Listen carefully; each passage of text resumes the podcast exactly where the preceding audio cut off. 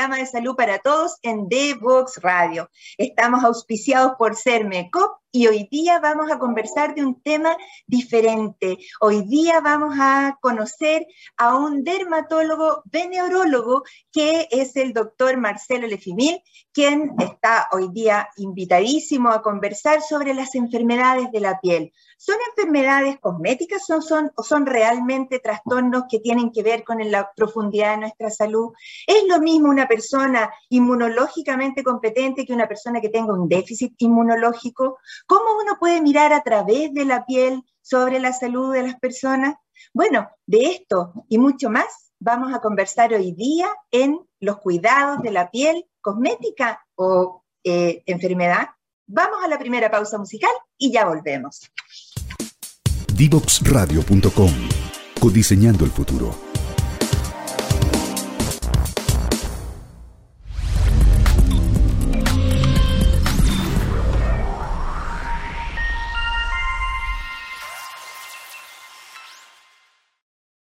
Las ciencias de la computación es la disciplina de estudio que desarrolla conocimientos relacionados con los computadores y algoritmos, abarcando desde sus principios fundamentales, el hardware, software, sus aplicaciones y su impacto en la sociedad.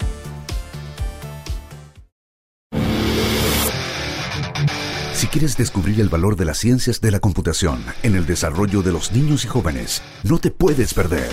Día Cero. Día Cero. Todos los jueves a las 18 horas, junto a Belén Bernstein y sus invitados. Día Cero. Y ahora sí, estamos conversando con el doctor Marcelo Lefimil. ¿Cómo estás, Marcelo? Qué gusto de tenerte con nosotros aquí en Salud para Todos. Hola, buenas tardes, muchas gracias por la invitación. Súper contento de poder hablar contigo. Excelente. Bueno, les voy a presentar al doctor Marcelo Lejimil. Él es un dermatólogo eh, que egresó de la Universidad de Concepción, hizo su beca de dermatología en la Universidad de Chile y luego en eh, Brasil se especializó en enfermedades venéreas.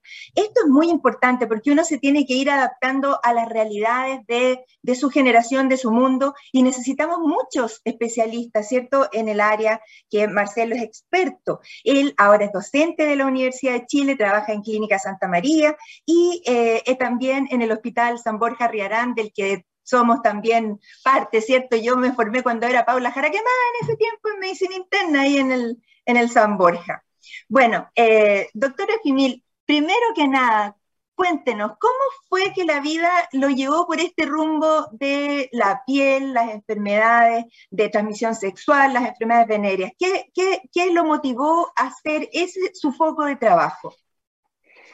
Eh, bueno, la, la, verdad, yo durante prácticamente casi toda la carrera de medicina eh, me gustaba mucho la infectología. De hecho, quería ser infectólogo, pero por otro lado, también me, también me gustaba todo el tema intervencional, de hecho, hacía turnos voluntarios de cirugía, o sea, dos cosas que no tenían como nada que... No conversaban entre sí. Claro, no conversaban entre sí, pero cuando estaba en sexto básico y me tocó la parte práctica, o sea, sexto básico... Sexto medicina. medicina, sexto medicina, me tocó la parte práctica de dermatología y ahí me encontré con esta especialidad que era médico quirúrgica, entonces, donde podía hacer procedimientos, tenía todo este tema de... Eh, de trabajar en los policlínicos de enfermedades de transmisión sexual y ahí la verdad nació mi amor por la dermatología. Increíble que hay algunas cosas que uno pasa por alto la piel como que la tiene tan, tan ahí a, la primera línea de contacto con el medio, la expone al sol, la expone a la contaminación, a, a, todo, y, realmente la piel es un órgano que hay que cuidar muchísimo. Eh, conversemos un poquito de la piel como órgano. Cuéntanos, ¿qué, es lo que se sabe en este momento? ¿Alguna novedad especial de nuestra piel? Sí, bueno, yo, yo creo que en los últimos años eh, todo el, conocimiento sobre la piel eh, ha, ha, revolucionado en el sentido de que ya no deberíamos considerar las enfermedades de la piel como netamente enfermedades cosméticas, enfermedades estéticas, se sabe que hay enfermedades de la piel, por ejemplo, una psoriasis moderada, severa, que esa inflamación de la piel se correlaciona con inflamación en nuestro organismo y que, por ejemplo, nos va a predisponer a un riesgo cardiovascular alto. Eh, y así podemos dar varios ejemplos de enfermedades de la piel en que esa inflamación se puede correlacionar con inflamación y daño en nuestro organismo. Y además la exposición permanente a tóxicos, a contactantes, al sol, ¿cierto? Eh, cuéntanos un poquito de, de la relación que hay entre la exposición al sol y los beneficios o daños que esto pueda producir. Bueno, la verdad la exposición, ya sea eh, aguda o intermitente, crónica, a los rayos UV, nos genera, en primer lugar, que es lo que le preocupa mucho más a las personas, todo lo que tiene que ver con el fotoenvejecimiento, que es este envejecimiento acelerado, pero también tenemos otros problemas como, por ejemplo, el cáncer de piel, que en los últimos años eh, ha aumentado mucho la prevalencia de cánceres de piel ya sea el melanoma, que es el cáncer de los lunares, que es uno de los tumores más agresivos que le puede dar una persona, y también otros cánceres de piel. El, melanoma es un cáncer metastizante, ¿cierto? Que manda su, se disemina por distintos órganos y a veces es muy tarde cuando uno lo pesquisa. ¿Qué, qué cosas te pueden sugerir que las personas tengan que notar en su, en sus lunares o en su piel para estar eh, atentos a eso? Bueno, el melanoma, al ser el cáncer de los lunares, nos hace inmediatamente pensar en qué lunares, porque la mayoría de las personas tenemos lunares, qué signos de alarma tenemos que tener en un lunar. Bueno, hay una regla que se llama la regla del ABCDE que nos dice que un lunar que es asimétrico, de bordes irregulares, eh, de más de dos colores, de un diámetro mayor a 6 milímetros y que la evolución, o sea, ha crecido, ha cambiado de, de forma, está picando, eso deberíamos considerarlo como signos de alarma y consultar al dermatólogo. Y eso tiene resolución cuando uno lo pesquisa y el dermatólogo tiene la sospecha, se pueden ir operando, se van sacando Sí, por supuesto.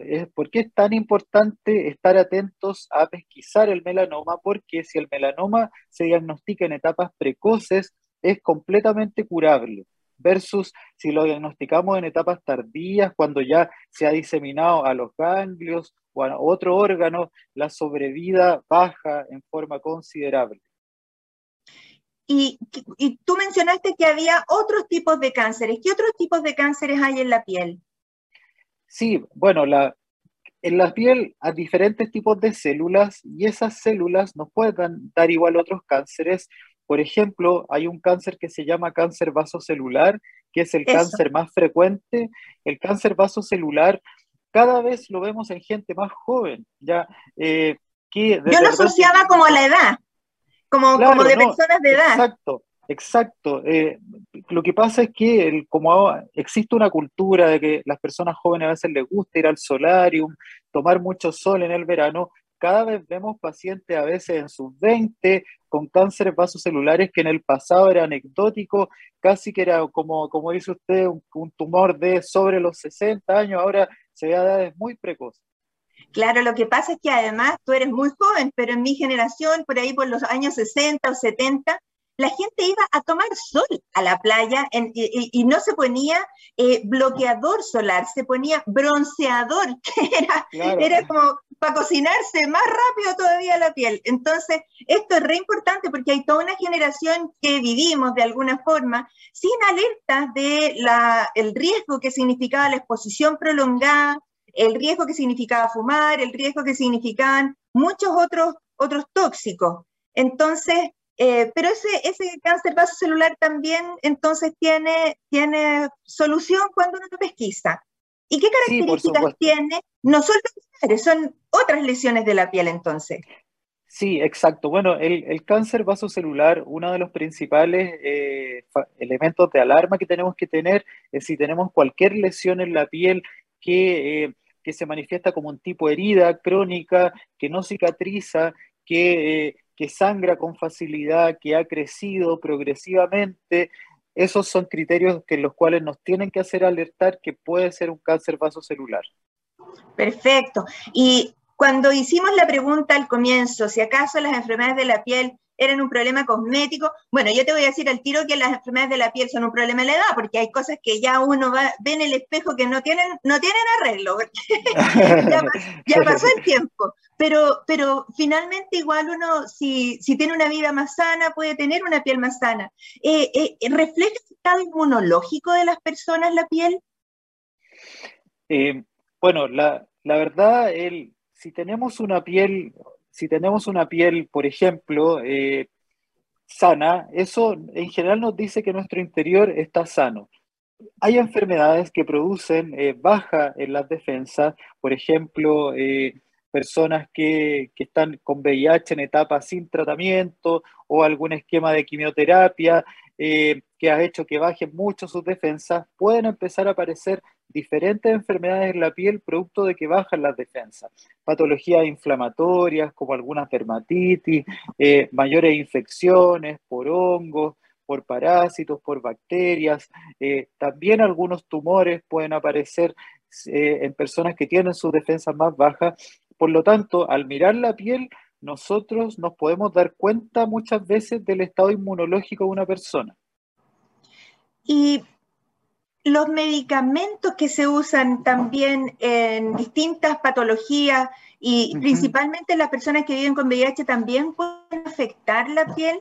Eh, me refiero a que de repente cuando uno hace un diagnóstico, no sé, de un, tumor que se llama sarcoma de Kaposi, eh, eh, y también uno ve a veces a los pacientes que la, la, cantidad de grasita en la cara cambia por completo. ¿Esos también pueden ser efectos de los tratamientos? Claro, lo, bueno, hablando del tema de la terapia antirretrovirales, eh, menos mal que eh, en, los últimos años eh, contamos con esquemas que son mucho menos lipodistrofiantes o con efectos adversos en la piel. Ya, prácticamente, si pensamos en alergia a los medicamentos, prácticamente cualquier medicamento puede producir alergia, pero uno de los grandes efectos que tenían a nivel de la piel las primeras terapias antirretrovirales, que eran estas lipoatrofias faciales, eh, que estigmatizaban mucho a las personas, eh, claro, como que se notaba por supuesto, al mirarlo. sí, por supuesto. Bueno, y en ese sentido también, yéndonos como a, otro, a otra perspectiva, también ahí la dermatología puede ayudar mucho a los pacientes, no solamente a las personas que viven con el VIH, sino, por ejemplo, personas que están con quimioterapia por cánceres. Hay muchas condiciones que nos generan daño y manifestaciones en la piel y ahí nosotros los dermatólogos podemos ayudar mucho en esas manifestaciones para mejorar la calidad de vida de las personas. Bueno, y, no solo problemas tan inmunológicos, sino que eh, nosotros los, los, internistas, ¿cierto? Cuando veíamos a una persona con el cuellito negro, las axilas de, mayor coloración, empezábamos al tiro a pedirle una glicemia, porque en el fondo uno ve que hay algunos marcadores en la piel que hablan de enfermedades metabólicas como la diabetes. Esto de la cantosis nigricans también habla de enfermedad metabólica. ¿Qué otros signos de la piel uno tendría que estar como atentos? Bueno, uno, si uno empieza a pensar en la piel en su totalidad, podemos, en primer lugar podemos decir el pelo. Si el pelo está seco, está quebradizo, eh, crece en forma lenta, se cae, esto nos puede traducir diferentes enfermedades como problemas de la tiroides, anemia, enfermedades de transmisión sexual como la sífilis, eh, otros déficits vitamínicos, etcétera. Si pensamos en las uñas, también uñas frágiles, uñas quebradizas, también nos puede traducir algunos déficits vitamínicos. Eh, otro ejemplo, heridas en la boca, en las mucosas, nos puede traducir enfermedades como por ejemplo algunos síndromes genéticos, algunas patologías autoinmunes como lupus, eh, otras mesenquimopatías. Entonces, casi yo creo que eh, si uno va a cualquier zona anatómica de la piel, podemos tener enfermedades internas que se asocian y por eso es muy importante también que en la actualidad hay, hay, como hay un boom por todo el tema estético, a veces las personas acuden en forma directa a profesionales no adecuados a hacerse cosas para problemas que en realidad no son temas estéticos, sino que son enfermedades, por ejemplo, lo mismo que, que usted comentaba de la cantosis, personas que se han sometido a láseres, cremas, para desmanchar y resulta que su tema era metabólico, tenía que ir un médico que le diagnosticara una diabetes, etcétera, y al tratar eso se va. Claro. claro, claro, claro. Sí, notable. Yo eh, pongo mucha atención cuando alguien ve que en estos centros estéticos se hacen procedimientos que no tienen ninguna lógica y, además no tienen ninguna seguridad, como inyectarle realmente, eh, ¿cómo se llama este?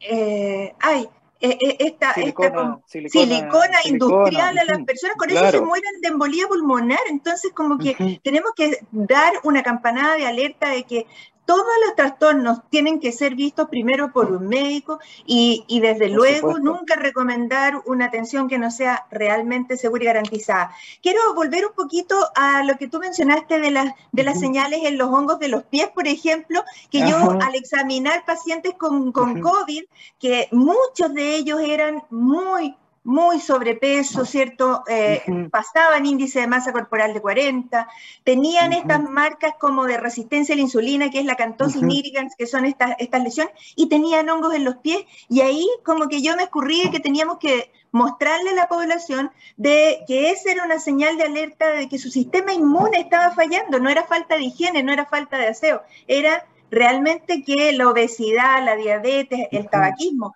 son enfermedades inflamatorias o proinflamatorias. Cuéntenos eh, un poquito más del trastorno de las uñas, sobre todo en los pacientes diabéticos. ¿Qué pueden representar? ¿Qué significan?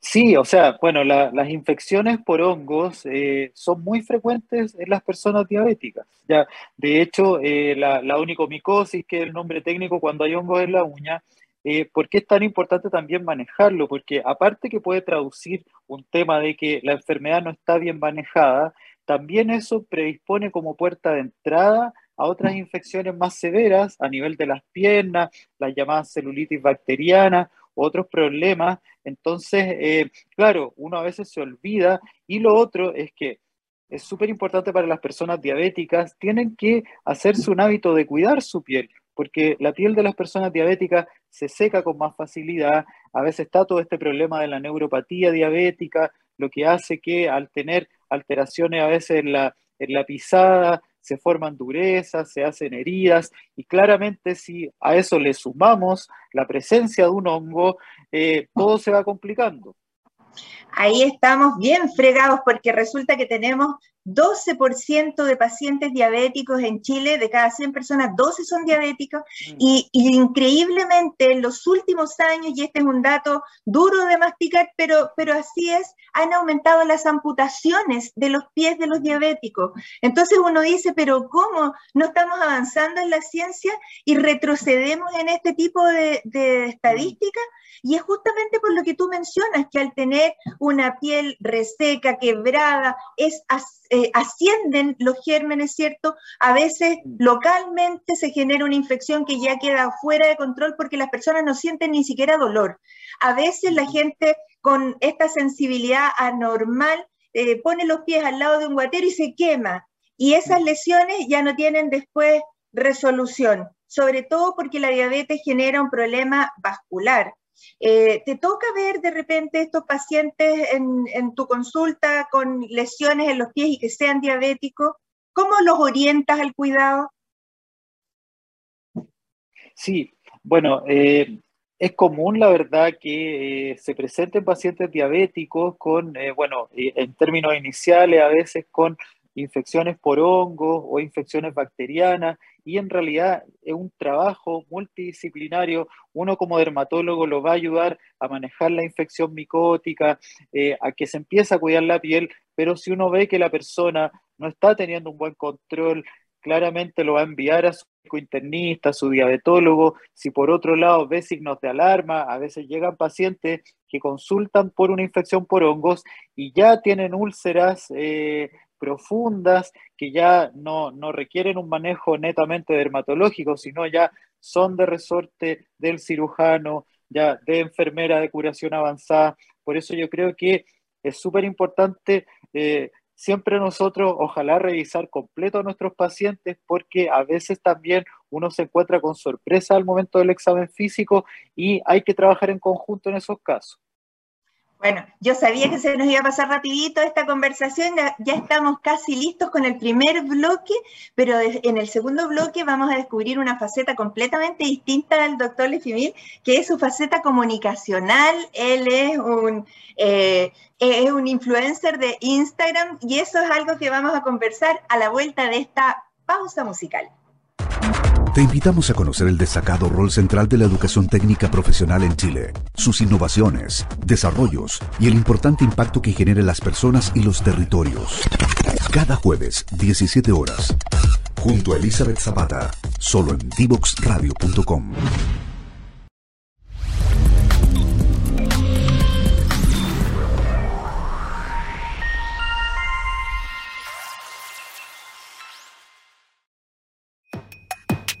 mayoría de los niños y jóvenes usamos el Internet para hacer las tareas, encontrarnos o jugar con nuestros amigos. Y a pesar de todas las horas que pasamos frente al computador y el celular, tenemos pocas destrezas digitales. Esto tiene que cambiar. Necesitamos una forma en la que podamos aprender todos nuevos conocimientos que nos permitan desarrollarnos en esta área digital. Que cada niño, niña y adolescente de Chile, sin importar su contexto, su ciudad o el tipo de escuela a la que vaya, tenga la oportunidad de saber cómo se hace una aplicación o cómo funciona el Internet.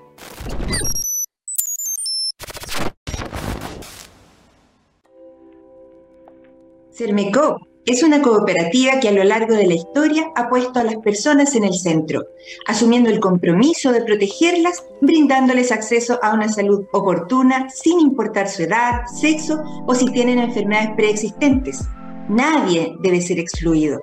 Hoy queremos que conozcas Vive Sermecop, un programa de descuentos y beneficios en salud donde podrás acceder a atenciones con especialistas, exámenes, telemedicina ilimitada, sin costo para ti y mucho más. Ingresa a vivesermecop.cl, utiliza el código Vive Mujer y recibe un 20% de descuento. No dejes pasar esta oportunidad.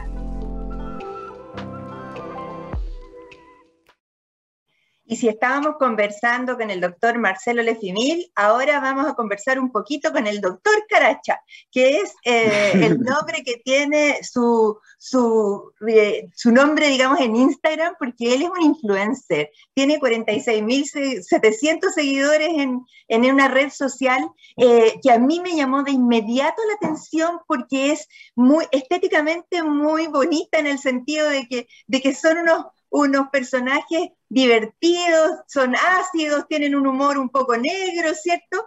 Cuéntanos un poquito, Marcelo, desde dónde te nació esta beta artística, como estandapera, ¿cómo, cómo, cómo partiste tú en esto? Sí, bueno, la, la verdad yo como hobby, eh, hace ya varios años, yo creo que 10 años que practico eh, teatro de improvisación eh, en una escuela que se llama Los Play. Sí, el, bueno, el teatro de improvisación es, una rama del teatro que acá en Santiago, una de las principales escuelas se llama los Playmobil. Y, eh, y bueno, ahí la verdad eh, he tenido la oportunidad a lo, largo de todos estos años de, de, dedicarme a eso y eh, es muy entretenido porque uno en realidad aprende varias técnicas de comunicación, de trabajar en equipo. Y bueno, toda esta, toda esta como energía creativa que a uno le da la improvisación, cuando llegó la pandemia, eh, en plena cuarentena oh. total, en plena cuarentena total, con eh, la verdad el centro médico y el policlínico literalmente cerrado en dermatología porque al no ser como una especialidad que era crítica, y bueno, ahí surgió la idea de crear a este personaje que... ¿Tiene nombre? En el fondo. Sí, claro, el doctor Caracha, que bueno, Caracha, porque eh, a lo mejor muchos no saben, pero Caracha es como un nombre eh, común, popular, que se le da en realidad a cualquier cosa que a uno le sale en la piel. Me salió una caracha, tengo una caracha, entonces eh, ahí surgió y, bueno, en un comienzo solo con, con personas conocidas, pero al final todo esto de las redes sociales va como efecto bola de nieve, que en la medida que, que uno va creando contenido, que que hay personas le llama la atención, se va compartiendo y ahí la bola de nieve va creciendo. ¿Cuándo abriste este, este Instagram? Esto debe haber sido, yo creo que en abril del 2020, sí, en abril. Ah, precozmente en, el inicio de la pandemia, entonces. Sí, sí, en el inicio, y, claro, ahí cuarentena total, eh, tenía, bueno, también tenía más tiempo, todo lo trataba de crear contenido diario, eh, ¿no? Y, también fue una forma para mí súper eh, interesante de, canalizar toda esta energía creativa y creo que también me he aprendido mucho de, de muchas experiencias que al final las redes sociales sirven para conocer igual eh, a lo largo de todo el país. Creo que por medio del doctor Caracha, eh, actualmente estoy atendiendo personas de telemedicina de muchos lugares de Chile que han llegado a la atención dermatológica por la cuenta. Así que yo la verdad me siento súper contento de, de, lo que, eh, de lo que ha ocurrido por crear esta cuenta. No me imaginé que, que iba a generar como este impacto, me refiero en las personas de, como de, lograr este vínculo con el dermatólogo. Así que sí. yo súper feliz. Sí, no, yo muy impresionada por eso y, tengo que confesar que, que, siempre veo tus posts y que me encanta cuando tú pones eh, si te, que te hace mal a la piel el tabaco, te hace pésimo. Y, Eh, con eso ya fue la guinda de la torta para mí, de, de, de, entender que uno a veces tiene que cruzar unos puentes, y uno de esos puentes es la comunicación y las redes sociales, porque yo a los 61 años, te, tú te podrás imaginar, no tengo energía como para, para ir de, de, de plaza en plaza y que tampoco mm. se podía en la pandemia, ¿cierto? Mm. Hablando de salud, de bienestar, pero cuando tú te enamoras de una idea, cuando tú quieres transmitir esa idea, eh, encuentras esta, estas vías de comunicación. Y, y cuéntame un poquito cómo, cómo lograste hacer el personaje, lo, dibujaste tú, te, lo encargaste, cómo haces los contenidos, cómo interactúas con, con quien lo dibuja. Sí, sí, bueno, creo la eh, cuando recién partió la cuenta, la, el icono era una versión dibujada por mí que, que en realidad después eh, Pedro Ursúa, que, que es quien eh, me fue ayudando a perfeccionar un poco los dibujos, se encargó de esa parte. Eh, pero los personajes, la verdad, tienen todos quizá una parte de mí y también una parte de, de personas que, que, que, para mí son importantes. Yo creo que cuando, cuando creo cada personaje, eh, y creo que ahí está como todo este tema de la improvisación, creo que que siempre como que cuando uno crea un personaje, un personaje tiene como un horizonte, un objetivo en, en, su vida de personaje. Y, y, creo que ahí todos los personajes creo que tienen su distintivo y, y, a veces cuando he hecho concursos, mándenle salud al personaje. Algunos, claro, le mandan, algunos les, les cae mejor Influencio, otros le mandan salud a Genoma Mami, como que todos le gustan distintos personajes y eso también me parece súper entretenido. Claro, yo, yo creo que en esto eh, tú das el ejemplo en el fondo de una especialidad que que siempre era bien como medio distante, así como que los dermatólogos examinaban con las manos en la espalda a los pacientes, al contrario, involucrarse en, en la intención, así es como toma conciencia, hay cosas que son importantes para ti. Y, me parece un ejemplo de las generaciones jóvenes, cómo nos han dado cancha, tiro y lado a los, a los doctores viejos que no queríamos salir de la consulta o de la UCI o de los hospitales, ¿no es cierto? Porque en el fondo ponerse en una red social es ponerse ahí en la plaza pública, pero con mucho más, con, con, mucha más resonancia. ¿Te, ¿Te, han tocado experiencias buenas, me imagino, algunas no tanto? Eh, es, tan, es, tan, público estar ahí que a veces puede ser que a uno lo, lo fustiguen con cosas, así como, mm. eh, no sé, comentarios. Sí, por supuesto. O sea, yo creo que eh, lo que da las redes sociales es que en el momento en que uno se expone, también lo hace vulnerable a que también las personas eh, se sientan a veces con el derecho a opinar ni siquiera del contenido claro. que comparte, sino inmediatamente, claro, claro, sino eh, como a contenido. Y creo que menos mal han sido el menor porcentaje de casos que, que, claro, cuando a veces uno comparte cosas, de ideas, que otros están en desacuerdo, pero en ese sentido yo eh, creo que tengo como harto nervios de acero como para, eh, para eso, si no, yo creo que si no tuviera nervios de acero, lo, lo que mantenemos en redes, quizás tendríamos que abandonar la cuenta, sí, pero creo que uno tiene que seguir siempre eh, firme con, con sus principios, con el objetivo, porque al final, como en la vida, uno nunca le va a caer bien a todo el mundo. Exacto, ni mm. eres amigo de toda la cuadra tampoco. Claro. No, no, yo, yo desde que descubrí eso de que en las redes sociales muchas personas son muy vulnerables a que al momento de tener 999 mensajes buenos están felices, con uno malo bajan la cuenta. Entonces, eh, es, al, contrario, uno se tiene que nutrir de ese, de ese feedback porque a mm. alguien le, está haciendo bien tu mensaje. Estás llegando a una persona con una idea de las que tú tienes que, que, que sabes que tienes que transmitir. ¿Y, y, cómo te mueve? ¿Cómo, cómo, ¿Cómo, lo haces? ¿Cómo generas una idea y después la transformas en, en, un, en una imagen? ¿La, piensas, la escribes, la sueñas? La, la... ¿Cómo lo haces? Sí, bueno, yo la verdad soy, soy bien disperso, ya entonces siempre funciona un poco como, como esto, lluvia de ideas, y de repente, claro, de repente me surge una idea, no la noto, pero a veces como que pienso, voy caminando por la calle o veo, no sé, un letrero o algo y digo, no sé, ya, el doctor Caracha, eh, qué sé yo, comprando en el mall. Y lo anoto ahí en el celular. Y después, claro, y, pero también a veces ocurre que eh, yo tengo toda la intención de hablar de eso y justo la contingencia hace que el tema que está como más en boga es otro. Entonces ahí lo cambio. Yo creo que igual voy, adaptando un poco el contenido, bueno, y también al tiempo mío, la, creo que desde que volvimos a la presencialidad, también tengo menos tiempo que el que tenía cuando abrí la cuenta, por lo tanto a veces, claro, tengo muchas, tengo, de hecho, tengo muchos posts, tengo mucho contenido, fotos, imágenes que todavía no puedo subir porque claramente no me ha dado el tiempo. Y, y escuché también que hiciste el salto a la telemedicina, ¿cierto? Sí, claro, sí.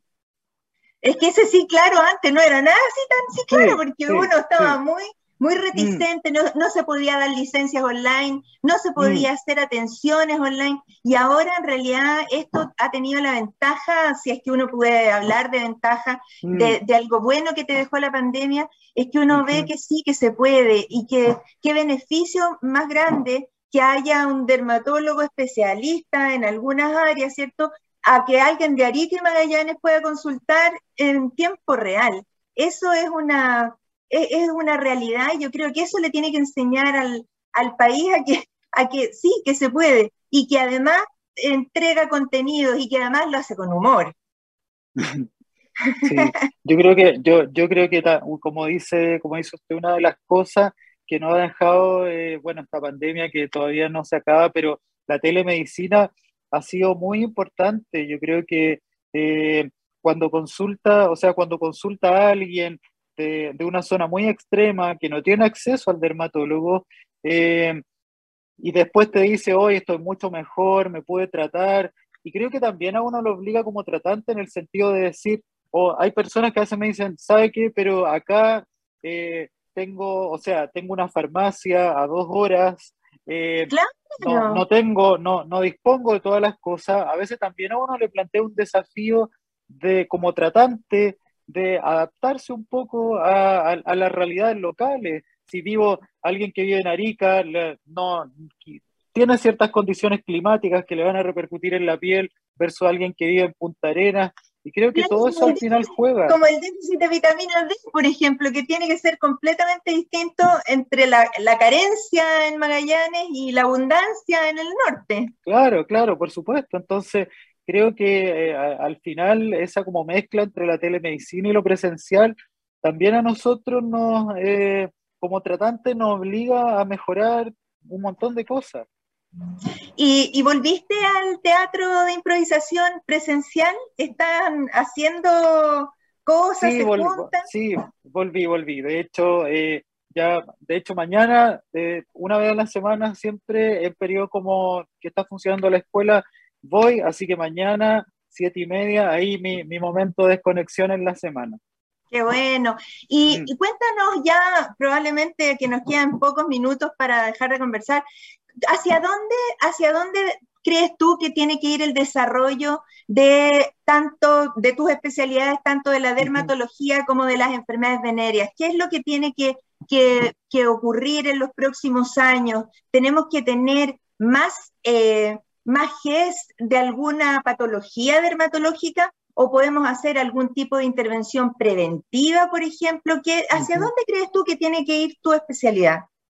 Sí, bueno, dentro del área que es la que a mí más me apasiona y que me he dedicado muchos años, que es todo lo que tiene que ver con las enfermedades venéreas, creo que como, como sistema de salud tenemos que sacarnos un poco la idea de este modelo que se llama modelo de riesgo, que solo nos habla de las consecuencias negativas que tienen en el fondo eh, eh, las relaciones sexuales, como los embarazos no deseados, las infecciones de transmisión sexual, el VIH, por un enfoque que, que es mucho más integral y que, y que considera en el fondo al, al individuo en su totalidad y entender que las personas son seres, son seres sexuados, que, viven su sexualidad y que eh, en el fondo necesitamos una educación sexual integral en todas las diferentes etapas de la vida, obviamente adaptada para los diferentes, eh, para las diferentes eh, etapas porque es la única forma de que, eh, de que una persona, este concepto que se habla del empoderamiento, eh, sea capaz de tomar decisiones informadas que tienen que ver con su cuerpo y con su sexualidad, porque al final está netamente demostrado que si yo le digo a alguien use condón, eh, no sé, no quede embarazada, eso no soluciona el problema. O sea, una campaña que habla de eso no va a solucionar el problema. Yo creo que necesitamos eh, quizás dejar de ser como tan paternalista en ese sentido y eh, empezar a mirar como a cada persona como un individuo eh, único. Aquí, claro, esto, los, los tiempos cambian, los tiempos cambian significativamente, nos vamos a enfrentar, ¿cierto? Ahora a, tener em, que abrir la mente absolutamente, sea uno de la especialidad que sea, porque, porque ya uno no tiene géneros, en, tiene personas frente a uno, que en tanto su dignidad de persona eh, tiene que ser respetada siempre en su integridad. Y, y, eso es muy importante porque eso implica un cambio cultural en el enfoque de, cómo uno mira, tal como tú dices, la medicina paternalista ya cerró sus puertas, bajó la cortina mm. hace mucho rato, pero todavía hay doctores que tratan de, no sé, de, abuelito o mamita o, mm. de gordita a los pacientes, que eso ya es absolutamente inaceptable. Tú ya no puedes como eh, invadir el, el, espacio de respeto de una persona, sea como quiera ser esa persona. Entonces mm. siento que, en eso eh, es muy importante el, hacer estas pequeñas, eh, pequeñas como reflexiones y, sentir que tenemos que difundir nuestras ideas y tenemos confianza en ello mm. por, por, por las formas que sean. Tú eh, nos has impresionado con tu doctor Caracha eh, y, su, historia. Eh, te deseo pero mucho éxito siempre de aquí en adelante en cuanto a difundir tus intenciones, tus ideas, mm. en, una forma tan creativa. Ojalá muchos otros especialistas de muchas otras eh, eh, especialidades, valga la redundancia, eh, se cruzaran ese, ese puente, perdieran el miedo, perdieran la vergüenza, perdieran como la autocrítica por adelantado y mm. se tiraran a educar nomás, porque yo creo que en este país en que tenemos niños obesos, diabéticos, fumadores, que personas que se exponen, ¿cierto?, sin ningún tipo de, de control a algunas enfermedades y que están disponibles sus tratamientos, creo que que hay mucho todavía que hablar. Danos un último, un último mensaje de lo que tú quieras para ya ir despidiéndonos. Sí, no, yo, la verdad le agradezco la invitación, creo que eh, es súper importante también que, eh, que, las personas sepan que esto, eh, lo, lo, que hace usted, lo que hago yo, uno no lo hace porque nadie en el fondo, uno lo hace porque realmente quiere educar a las personas, nadie acá nos está pagando ni nos está poniendo la pistola en la cabeza. Eh, y en ese sentido también eh, creo que por otro lado, eh, ser respetuosos con, los profesionales por redes sociales, eh, eh, ser respetuoso con todos todo, y todos los profesionales que toman la decisión de hacer un Instagram profesional, entender que siempre la intención en primera instancia va a ser ayudar, ¿ya? Entonces, eh, creo que es como eso, un mensaje de que a lo mejor si voy a querer tirar una palabra negativa de algo que no estoy de acuerdo, quizás contar hasta 10 contar hasta 10 porque pensar que a lo mejor esa persona, usted mismo quizá hoy día se quedó sin almorzar por, por esto, por educar, por conversar. Entonces, eh, creo que mi mensaje es ese, de que eh, nos pongamos en el lugar del otro para, y darnos cuenta que el otro nos quiere ayudar si se trata de la salud. Estupendo, geniales mensajes, estimado Marcelo. Hoy día hemos conversado con el doctor Marcelo Lefimir y con el doctor Caracha también. Así es que eh, los despido, los despido a sus dos, eh, a, sus dos eh, presencias. estoy encantada de haberte tenido aquí. Te despido a ti, pero nuestros auditores se quedan conmigo para cerrar luego este estupendo programa. Gracias, Marcelo. No te quedes fuera. Conversaciones de futuro para Latinoamérica. Latinoamérica. Cada martes y jueves a las 9 de la mañana en Latam 2050 con Ángel Morales. Somos divoxradio.com.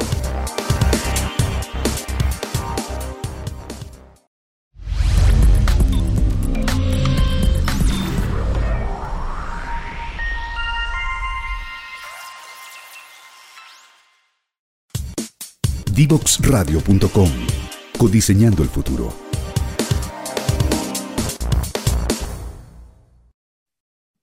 Y hoy tuvimos una conversación con el doctor Marcelo Lefimil, quien eh, tiene estas 12 versiones de sí.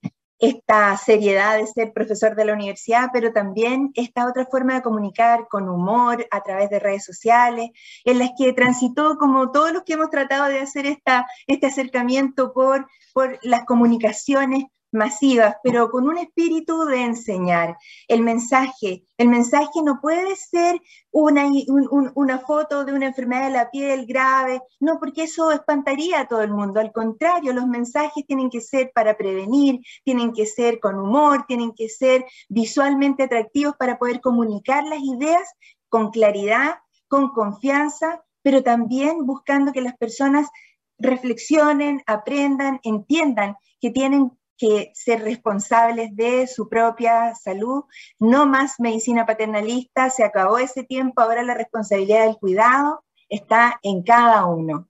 Nos vemos en un próximo programa de Salud para Todos aquí en Devox Radio, auspiciado por CERMECOP. Nos vemos.